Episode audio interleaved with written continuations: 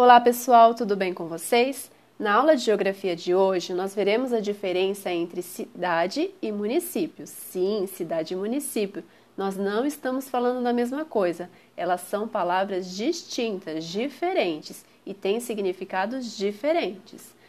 O município é o espaço territorial político dentro de um estado, administrado por um prefeito.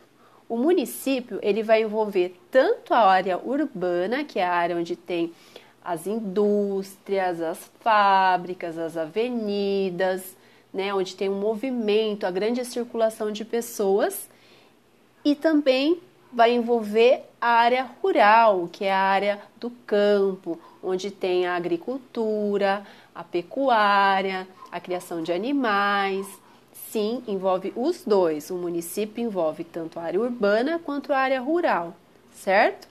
Já a cidade, ela vai envolver somente o espaço urbano do município, somente o espaço urbano, certo? O espaço onde tem as metrópoles, onde estão tá as indústrias, as avenidas e a grande circulação de pessoas e meios de transporte.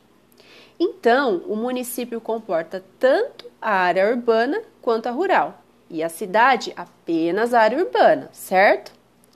O município leva o nome sempre da maior cidade onde fica a sede administrativa da prefeitura. Nós, por exemplo, moramos no município de Osasco, porque a sede da prefeitura fica em Osasco, assim como a nossa cidade também é Osasco.